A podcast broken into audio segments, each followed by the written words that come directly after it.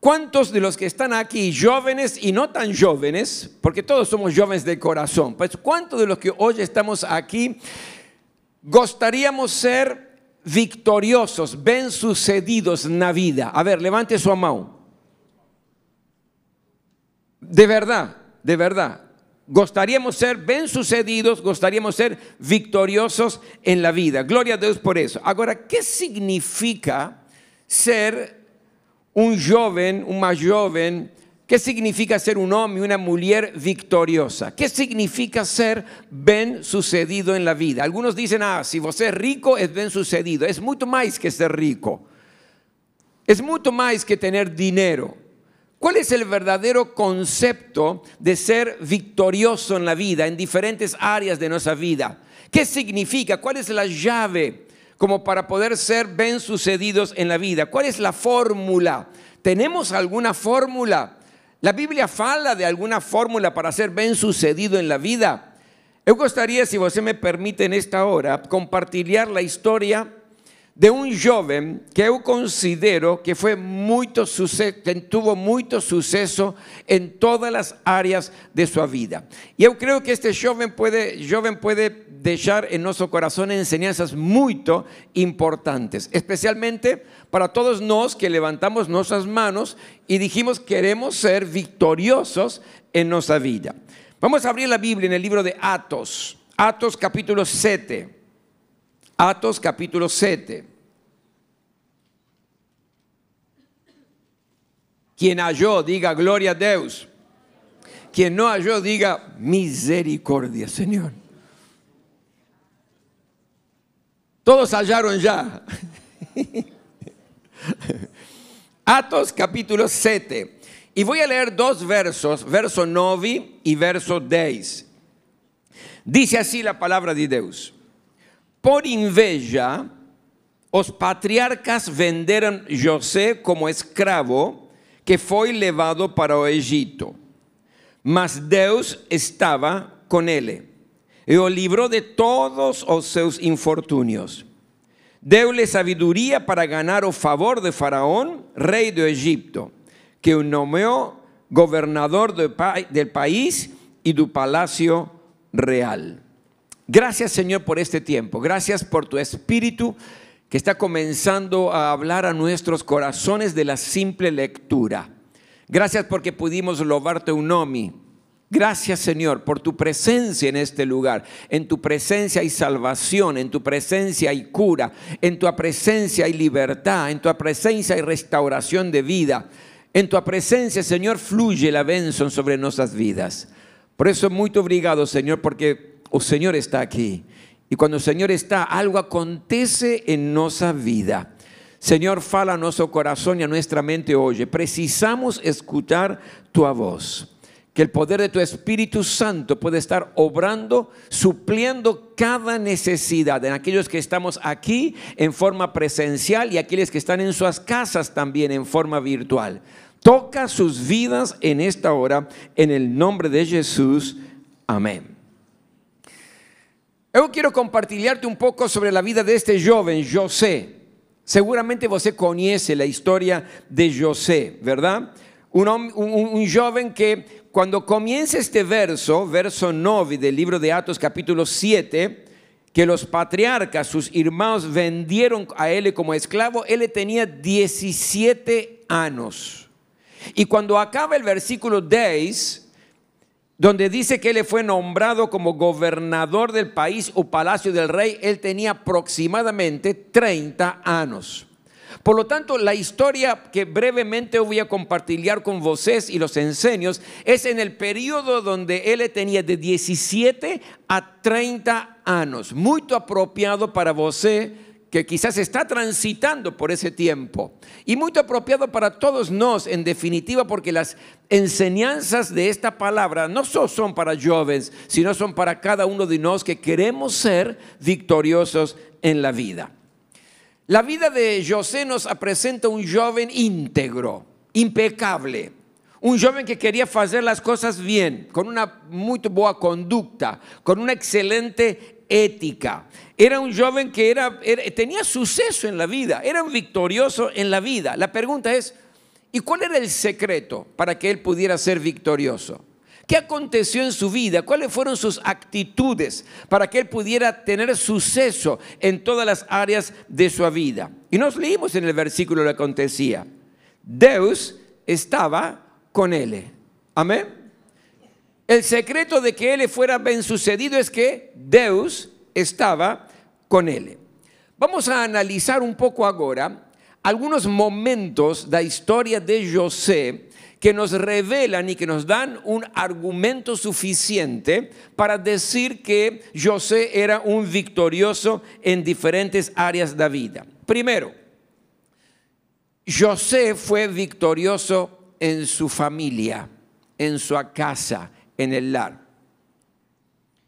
Filio de Jacob y de Raquel, usted conoce la historia, filio de Jacob y de Raquel, era el favorito de su pai, grave error de parte de Jacob, pero él era favorito de su pai por sobre los otros hermanos. Dice en Génesis capítulo 37, versículo 3, dice, Jacob amaba a José más do que sus otros filhos, porque o tiveren na sua velhice. Grave problema grave problema. Jacob tenía, eh, eh, por su preferencia para con él, hizo una, de presente una túnica, túnica, comprende, ¿verdad? Una túnica, un manto babilónico de muchos colores, muy caro. Y dio de presente a su único filio que dio de presente fue a José. Y esa situación troce serias consecuencias para José, especialmente por sus hermanos. Eso no fue muy bueno. El ciúme de sus hermanos fue cada vez peor. ¿Por qué? Porque el pai prefería a, José antes que a los otros. ¿Y qué acontecía con sus hermanos? Odiaban a José. No solamente odiaban a José, tenían inveja, nos leímos, tenían inveja porque su pai prefería a José. Ellos no podían falar con su hermano José pacíficamente. ¿Sabe lo que eso significa? Que cada vez que los hermanos de José falaban con José era una gritería, era agresivamente, nunca una palabra de cariño, nunca una palabra de amor, no, todo era violencia en contra de José. Somado a todo esto, que ya está preparando un clima en la familia, un clima hostil, agresivo, da para comprender, ¿verdad? Un clima feo en la familia. Somado a todo esto, un día José tiene un sueño de parte de Dios. Y le dice a sus hermanos, yo quiero contar el sueño que yo tuve. Y trae a todos sus hermanos. Y, los hermanos dicen, bueno, a ver, conta, conta de una vez, José, ¿cuál es el sueño? No, yo soñé que, que estábamos todos trabajando en el campo, todos no estábamos trabajando en el campo. Y estábamos amarrando feixes de trigo, feixes de trigo, ¿es verdad? Feixes de trigo. Y de pronto los feixes de trigo de vocês se curvaron diante de mí. Imagina, imagina. ¿Qué está falando José? Você está doido? Você está diciendo que você va a mandar en nos? La raiva aumentaba. Si ya tenía mucha raiva con, con José, la raiva aumentó. Unos días después, José dice, tive otro sono. Mas agora eu, eu, quero que venham vocês, mis irmãos, mas também eh, eh, Jacob e Raquel, que eram os pais. Então Jacob e Raquel também vão para escutar o sono. A ver, conta, conta de uma vez o sono.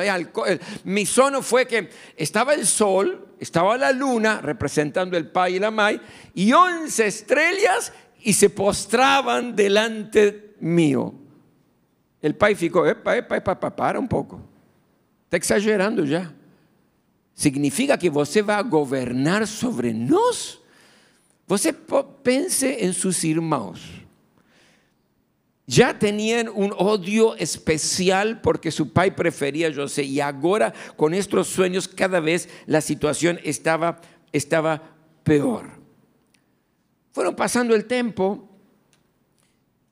e el pai le dice a José, José, eh, eh, yo gustaría que usted me dé noticias de, tus hermanos. Ellos están eh, cuidando el rebaño allí perto de Siquem.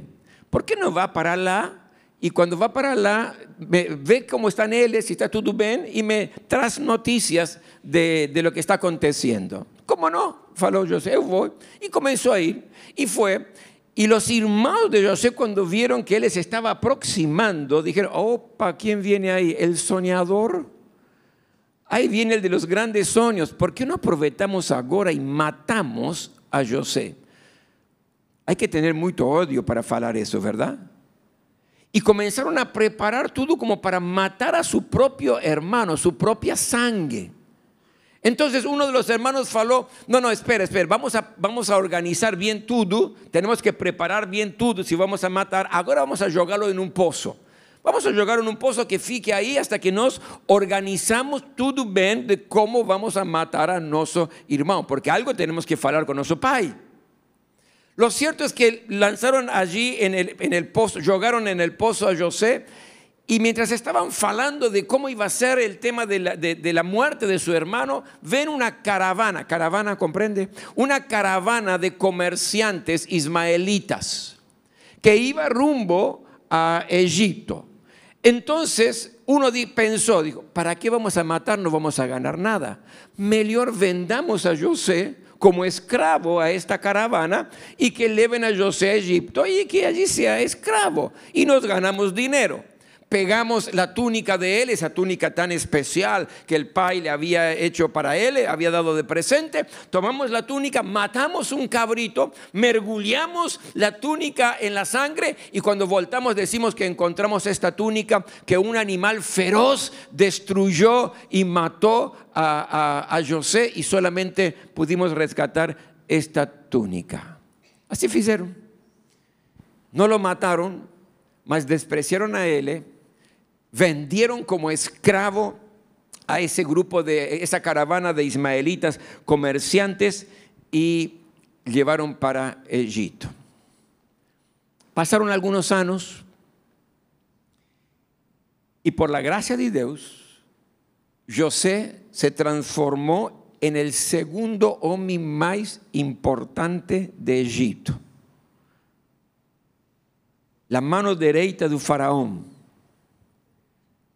¿Por qué aconteció eso? Porque él le reveló un sueño a Faraón diciendo que iba a haber siete años de mucha abundancia y siete años de mucha escasez de, comida. Y que ellos tenían que aprovechar estos siete años de abundancia para guardar y producir mucho más, porque en toda la región no iba a haber alimento y de toda la región iban a buscar y comprar alimento a Egipto. Entonces, el faraón acreditó en la interpretación del sueño de José y prepararon abundantemente cantidad de comida, cantidad de trigo y etcétera, etcétera, etcétera, todo lo necesario para comer. Pasaron los años, esos siete años, y hubo gran fome en toda la región. Y donde moraba eh, Jacob, Raquel y los hermanos de José, hubo mucha, mucha, mucha fome. Entonces, Jacob le dice a los hermanos, ¿por qué no van para Egipto? Vayan para Egipto y compren un poco de alimento. Todos estamos muriendo de fome. El único lugar que hay alimento es Alá. Por favor, vayan. Y los hermanos dijeron, sí, pai, vamos a ir para Alá. Y fueron a Egipto. Y cuando llegaron a Egipto, ¿quién los recibió? ¿Quién les vendía la mercadería? ¿Quién era el hombre más importante? El segundo después de Faraón. Su hermano, José, que ellos no reconocieron quién era. ¿Y qué aconteció? Todos ellos se postraron, se curvaron delante de José. Ahora, en ese momento, mi querido, mi querida, José tenía a su disposición a sus hermanos para hacer lo que él quisiera. Usted comprende, ¿no? Él le podía matar a sus hermanos y ninguém iba a falar nada. Él era la máxima autoridad. ¿Quién iba a falar algo?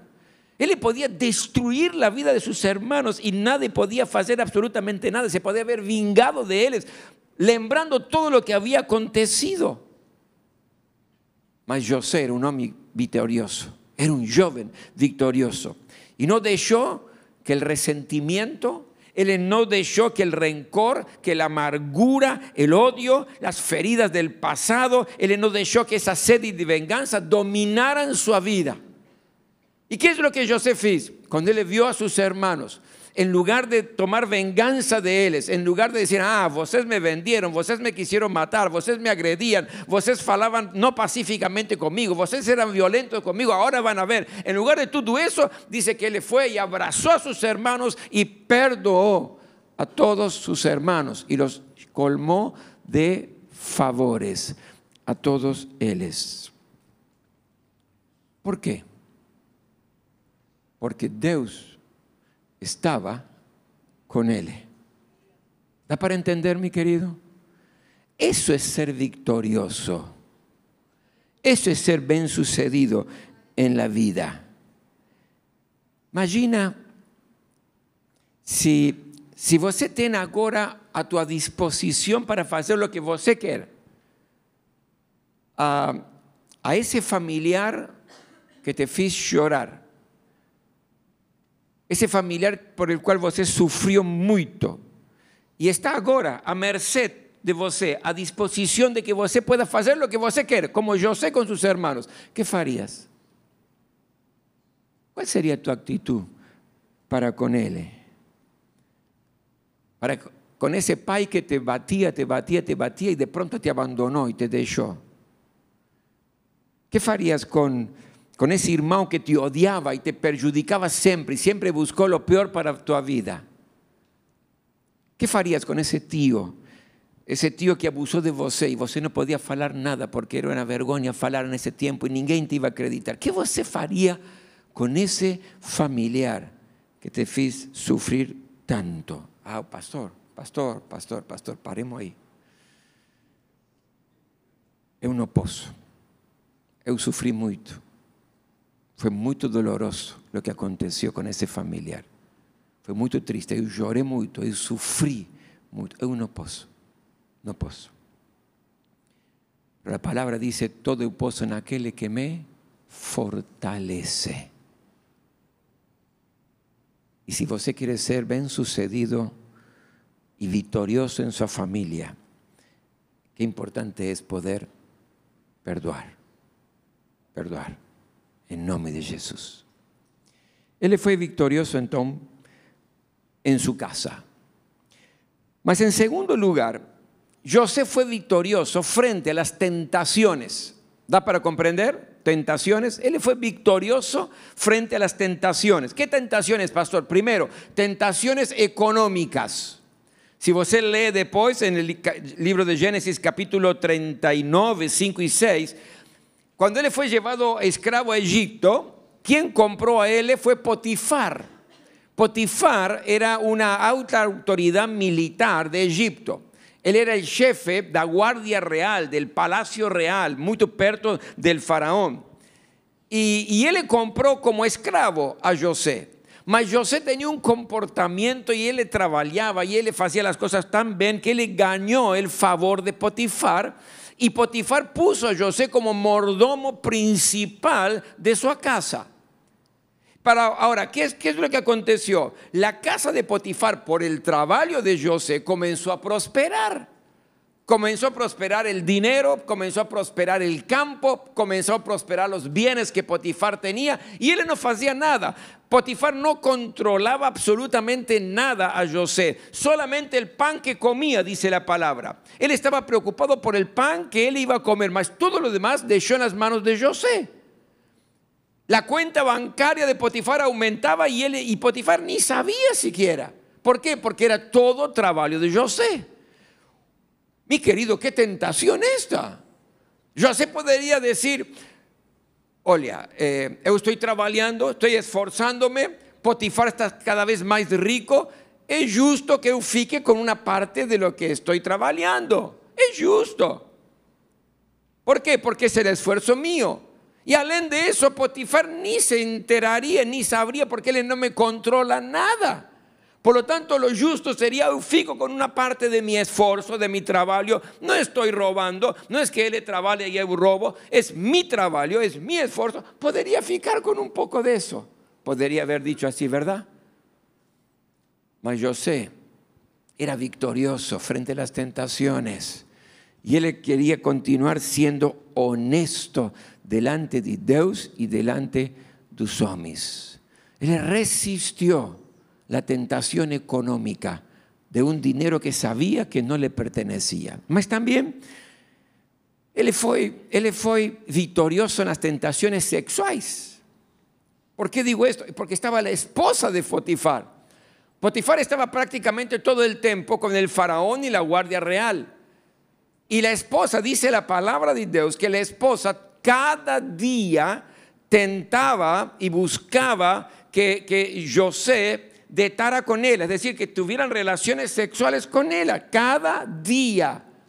Y, José siempre tentaba evitar a la esposa de Potifar. Dice la palabra que parece que él era bien, parecido, se dice así, elegante, bien parecido. Ah, ¿Cómo fala? ¿Cómo, cómo, cuando usted me ve a mí, ¿qué dice? No, no, no diga, por favor, no diga. Bueno, él José era bien parecido. José era una persona elegante, dice la palabra de, la palabra de Dios. Entonces, ¿qué aconteció? La esposa de Potifar buscaba tener relacionamiento con él, relaciones sexuales con él.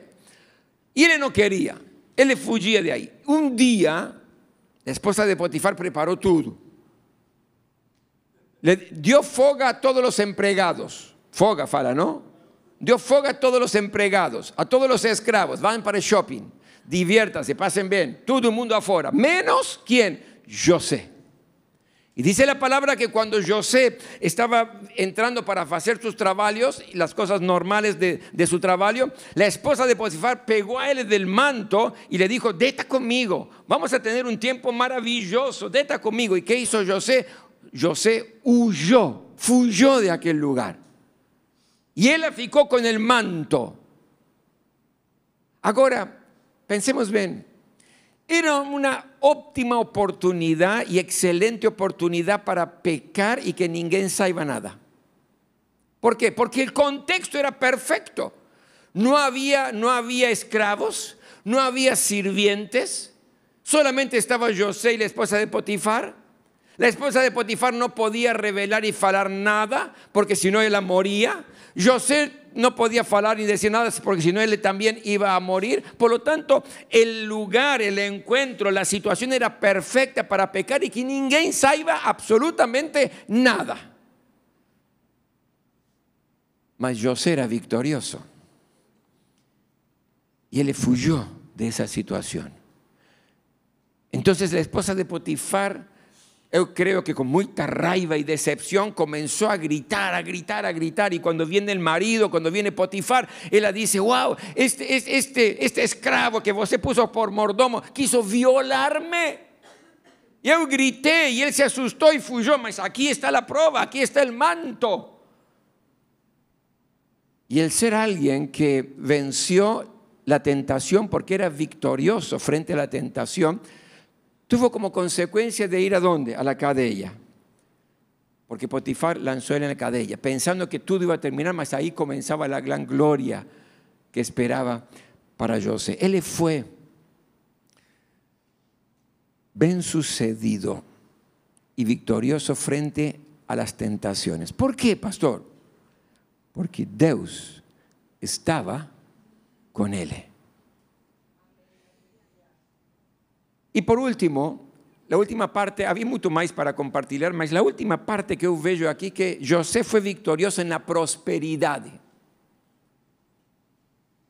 Después de interpretar los sueños de Faraón, José fue nombrado gobernador de, de Egipto.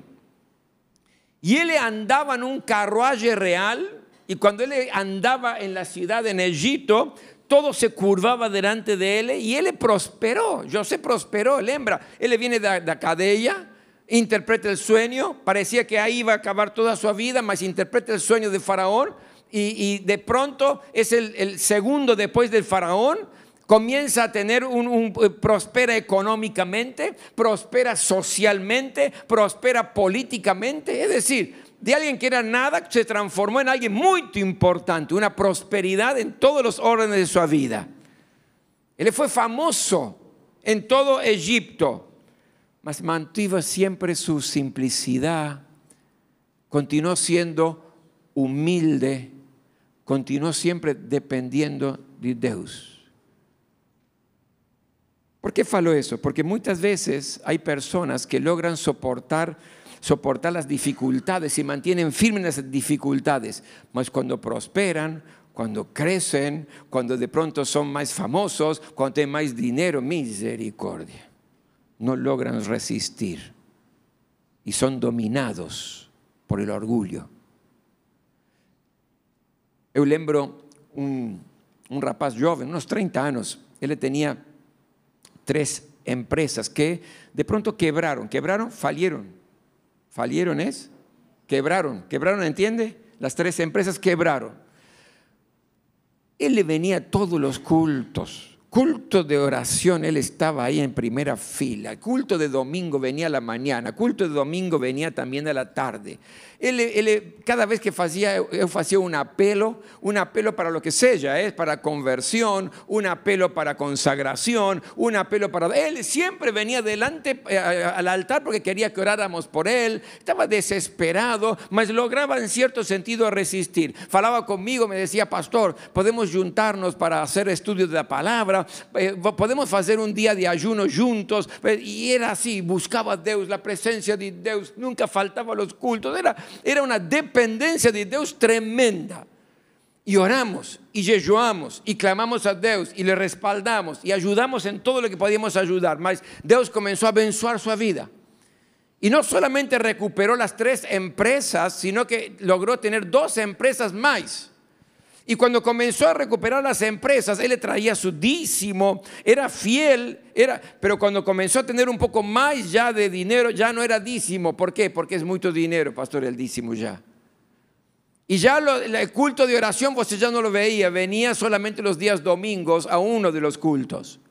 Y fue prosperando cada vez más y ya venía solamente al culto de sella del Señor, nada más. Y ya no me falaba, vamos a orar, vamos a jejuar, y cada vez, y, mientras iba creciendo, iba prosperando cada vez más longe la presencia de Dios, longe la iglesia, longe de depender del Señor. ¿Por qué?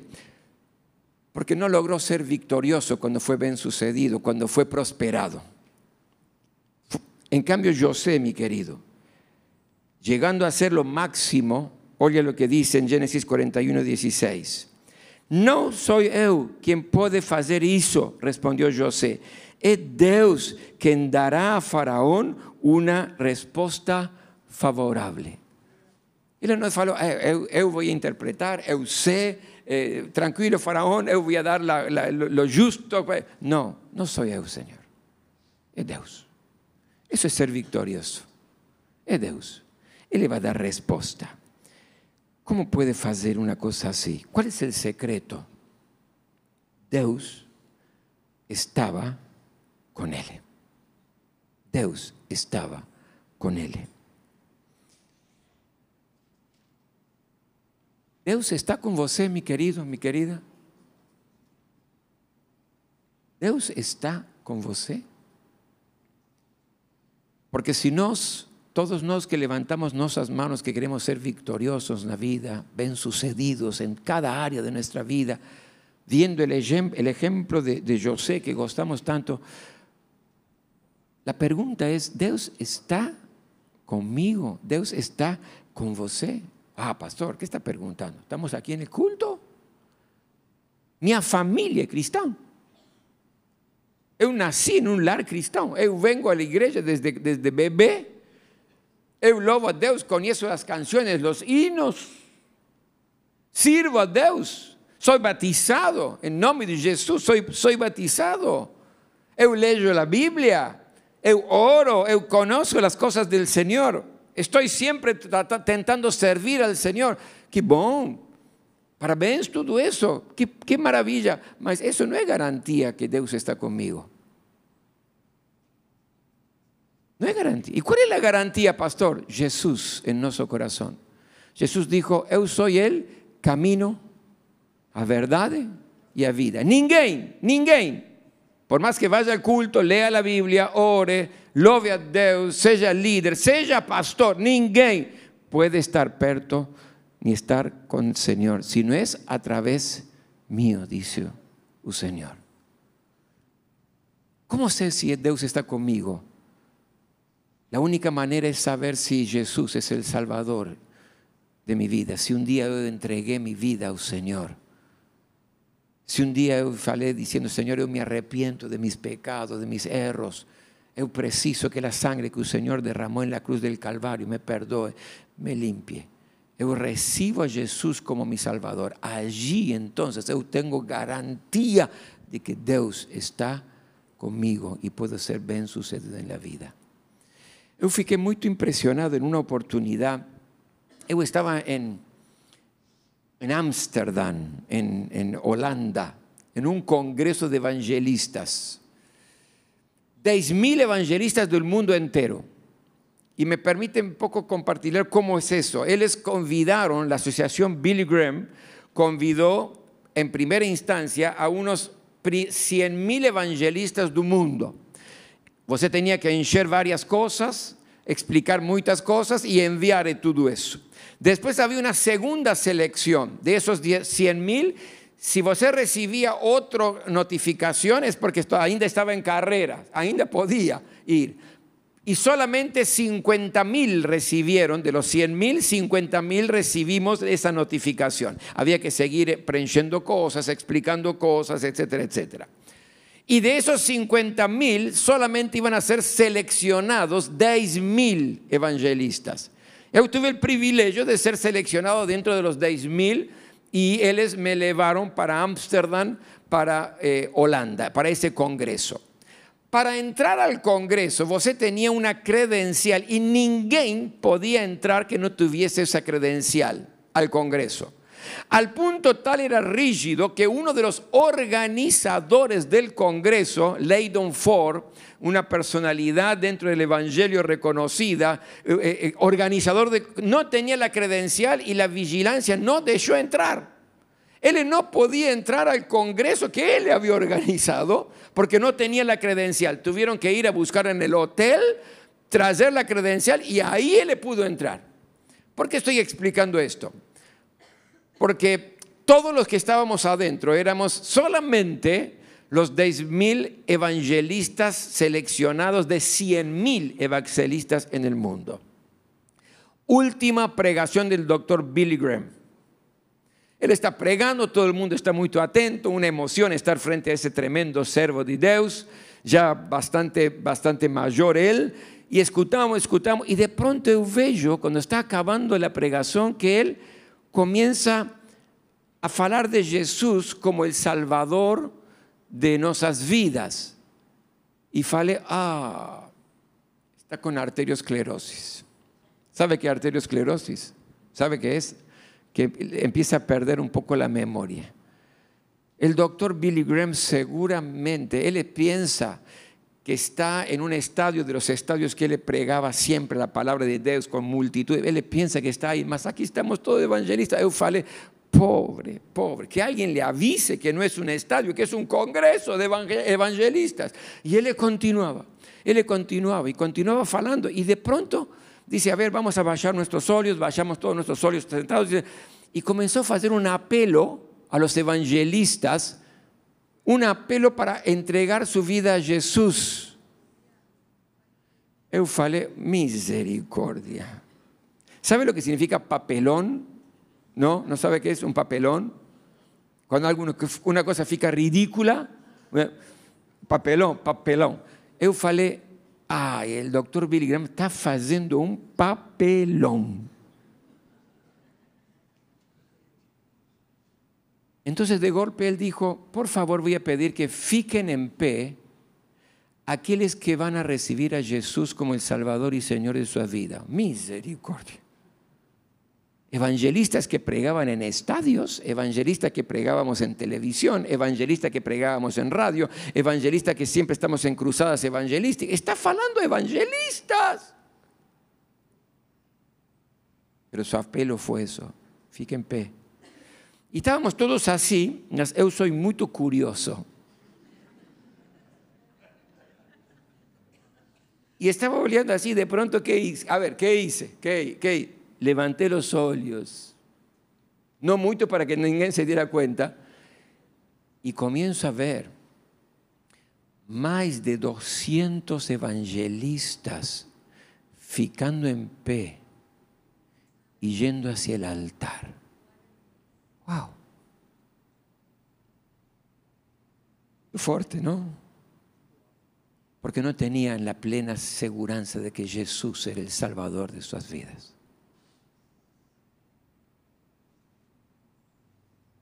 Deus está con você, mi querido. Deus está con você, mi querida. Você tem a plena certeza de que Jesús está sentado en el trono de tu corazón? Porque no es algo para tener duda, ¿sabe? Podemos tener duda de muchas cosas en la vida, mas nunca de esto, porque esto es eterno, es para ahora y para la eternidad. Eu não sei, pastor, eu, eu lembro que há anos atrás eu, eh, eu aceptei a Jesus, mas, mas uh, não tenho plena certeza. Deus está preparando o dia de hoje e este culto para que você nunca mais tenha dúvida e possa tomar esse passo de fé. ¿Por quê? Porque você quer ser vitorioso na vida. Porque você quer ser bem sucedido em todas as áreas de sua vida. E a única maneira é que Deus esteja com você. Y para que Dios esté conmigo, tengo que tener plena certeza, plena certeza de que Jesús está aquí en mi corazón. Y si tengo duda, basta de duda. No es más tiempo para tener duda. Es tiempo para decir, yo preciso hoy tener la certeza que Jesús es mi Salvador y mi Señor. Quiero convidar que fechemos nuestros ojos en esta hora. Y quiero que el Espíritu Santo de Dios pueda hablar tu corazón en este tiempo. Señor, yo quiero entregar este pueblo maravilloso y aquellos que están en sus casas también delante de tu presencia.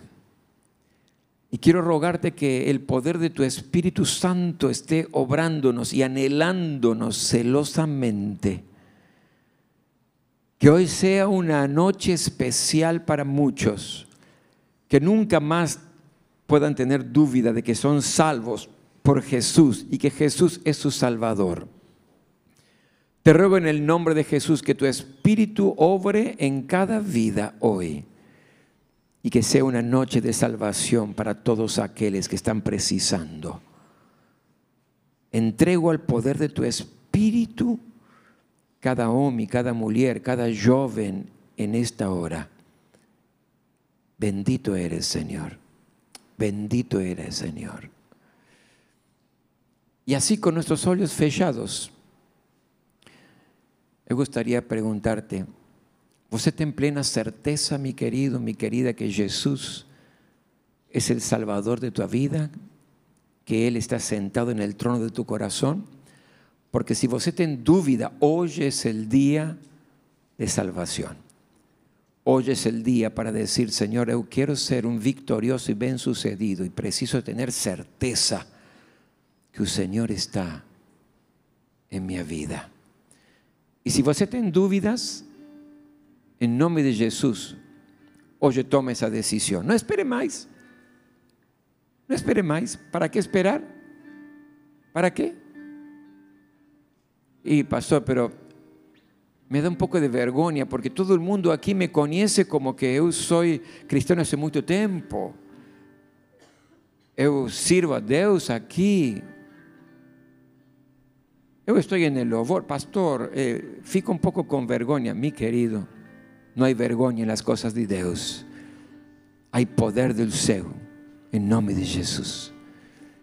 Si hay alguien hoy aquí que gustaría tener certeza de que Jesús se transforme en el Salvador, porque está con duda, quiero que levante tu mano en nombre de Jesús. ¿Habrá hoy aquí alguien? Levanta tu mano. Levanta tu mano en nombre de Jesús. No deja pasar esta oportunidad. No deja pasar esta oportunidad.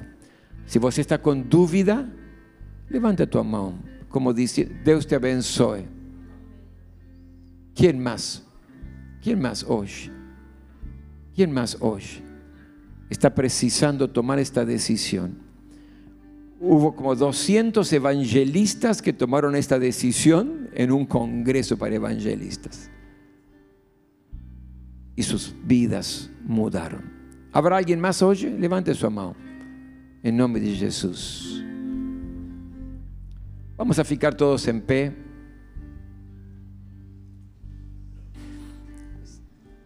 Aquellos que levantaron su mano, si pueden venir un instante aquí. Y aquellos que no levantaron su mano, más precisan tomar esta decisión, venga un instante aquí, aquí adelante, por favor. Salga de su lugar y ven en nombre de Jesús. Hoy es una noche para decidir ser bien sucedido en la vida. Aleluya. Ser victorioso con Jesús. Aleluya. Solo voy a esperar un instante más porque no voy a insistir, no es algo para insistir, es algo para recibir de parte del Señor en esta hora, que es lo más importante, aleluya. Sal de tu lugar y ven en nombre de Jesús. En nombre de Jesús. Gloria a Dios.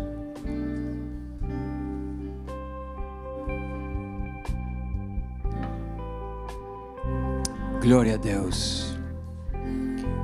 Gloria a Deus. Que Deus te abençoe, querido também. Deus te abençoe. Que Deus te abençoe. Deus te abençoe nesta hora. Deus te abençoe. Tu vida vai ser transformada. Deus te abençoe. Que Deus te abençoe. Aleluya. Aleluya. Le voy a pedir al pastor que le pueda guiar en su propio idioma este tiempo de conversión. Glória a Deus. Se há mais vidas, saia do seu lugar em nome de Jesus. Em nome de Jesus. Uma noite de salvação de vidas, de rendição em nome de Jesus.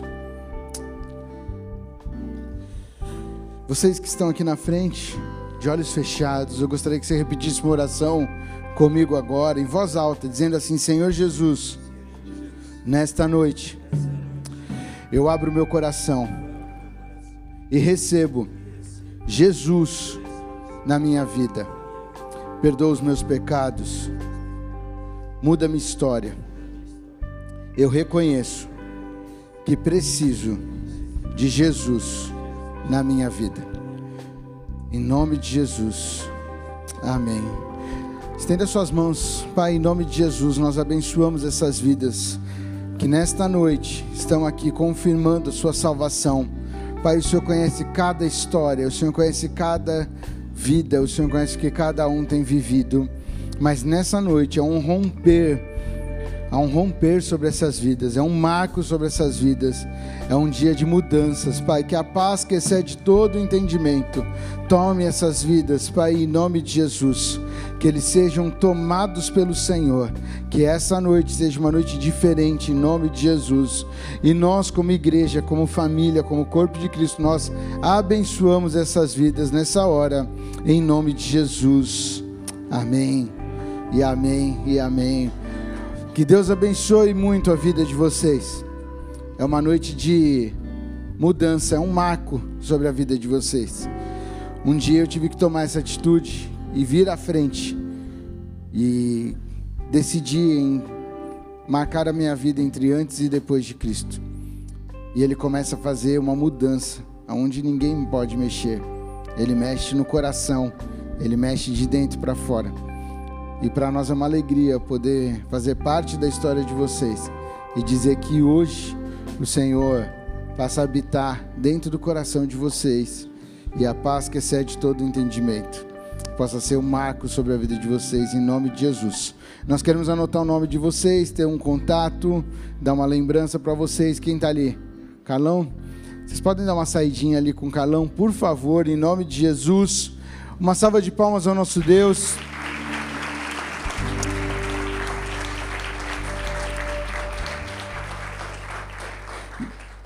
A palavra de Deus diz que a festa nos céus, quando um pecador se arrepende, quando um uma pessoa confessa que precisa de Jesus. Isso é festa nos céus. E hoje há festas nos céus em nome de Jesus. Amém? Você foi abençoado nessa noite? Vitoriosos, firmes, constantes. Que Deus abençoe, que Ele complete a mensagem no seu coração, em nome de Jesus.